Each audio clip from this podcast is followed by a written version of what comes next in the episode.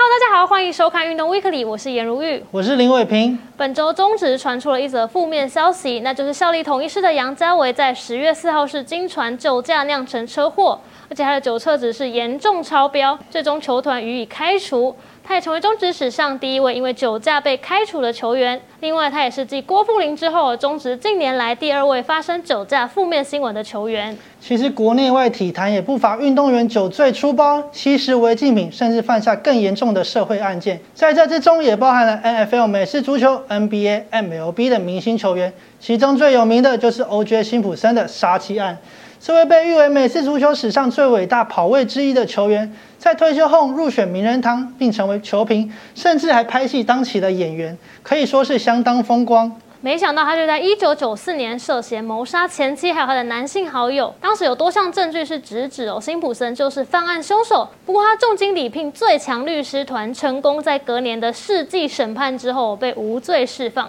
但是法院认为他还是必须对两名死者负起民事责任，因此勒令他向受害者父母赔偿三千三百五十万。尽管一度是逃过牢狱之灾啊，不过辛普森却在二零零八年因为抢劫罪遭到判刑入狱，直到二零一七年呢，才在高龄七十岁的时候获得假释出狱。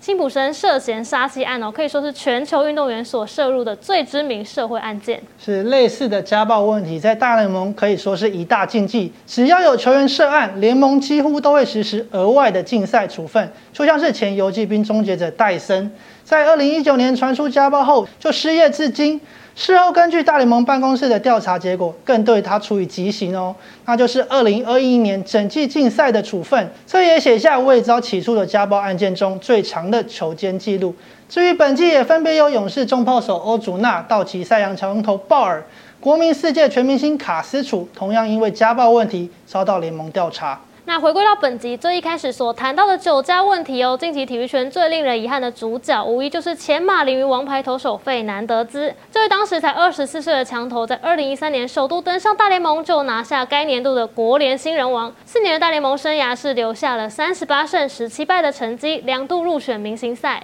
费南德兹的前途真的可以说是一片看好，但没想到他却在二零一六年死于一场船难。当时外界都对他的骤逝感到无比的震惊与难过，而与他私交很好的全旅美投手陈伟英谈起这场意外，也忍不住流下难过的泪水。但没想到后来所发生的事情，才真正让球迷更无法接受。没错，经过详细的调查后，案情是出现了惊人的翻转，那就是在费南德兹和另外两名罹难友人身上都被验出含有过量酒精以及骨科碱的成分。而船难的主因呢，研判是因为费南德兹所驾驶的船船速过快，撞到礁石翻覆所导致。费南德兹可能嗑药又酒驾，也让这次事件呢是蒙上了一层阴影。事实上，美国大联盟一直都对于球员的酒驾态度采取，既然已经有刑事上的责任，就不会再做出另外的惩处。近期最有名的案例就是老虎球星卡布雷拉，他于二零一一年酒驾被捕，但隔天只付了一千三百五十美元的罚款就离开，后续也仅需承担相关的刑责，联盟完全没对他进行额外的禁赛，而他也在该年获得美联打击王，隔年还获得了打击三冠王。没有意外的话，以他的风光伟业，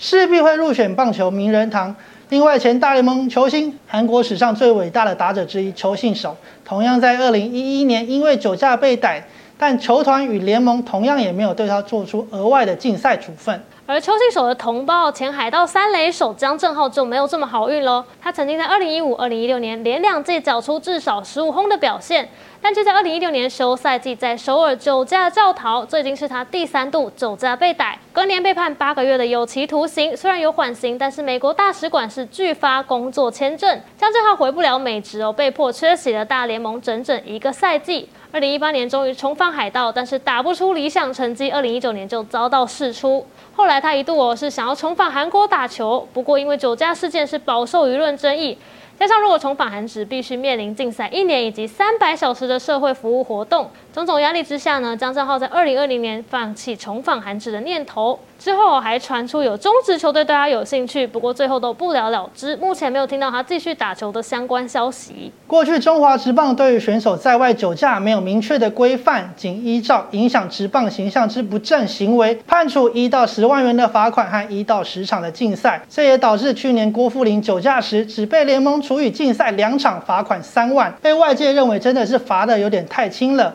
此，今年四月的联盟领队会议也通过酒驾惩处新制。随着杨家伟这次酿祸。联盟也进一步公布最新的违反酒驾相关法规，希望借此达到贺阻球员酒驾的效果。像这次杨家伟的状况，就将面临至少禁赛四十场以及罚款四十八万元以上的处分。至于 NBA 球员中，我，近期被毒品、酒精荼毒最深的就是前最佳第六人，曾经效力湖人的欧登。欧登曾经让黑曼巴 Kobe Bryant 合力完成二连霸，之后呢，在二零一三年高挂球鞋，没想到两年后再度成为外界关注的焦点。但这次无关篮球事业了，是欧登因为嗑药酗酒过量，在一家妓院前面昏迷哦，被送医后还一度传出命危，所幸在鬼门前走一遭后，终于醒了过来，并且靠着复健重新回归正常生活。事后，他也公开回顾这段荒唐史啊，表示自己因为职业生涯走下坡，加上儿子过世的打击，让他没事就想使用一点违禁品，因此陷入无限轮回的地狱之中。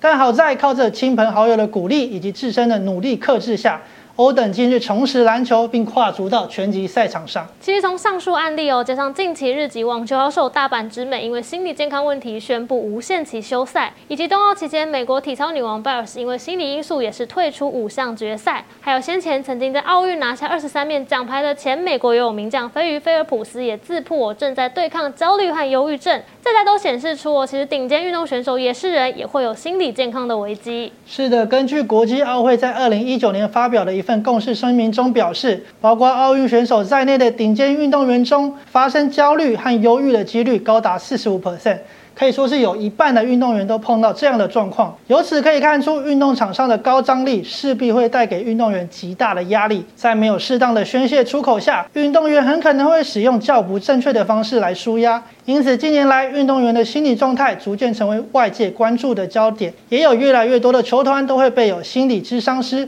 随时关注运动员的状况，也让运动员的心理问题能有更好的排解方式。那以上就是本周的运动微课里，谢谢您的收看，我们下次再。会，拜拜。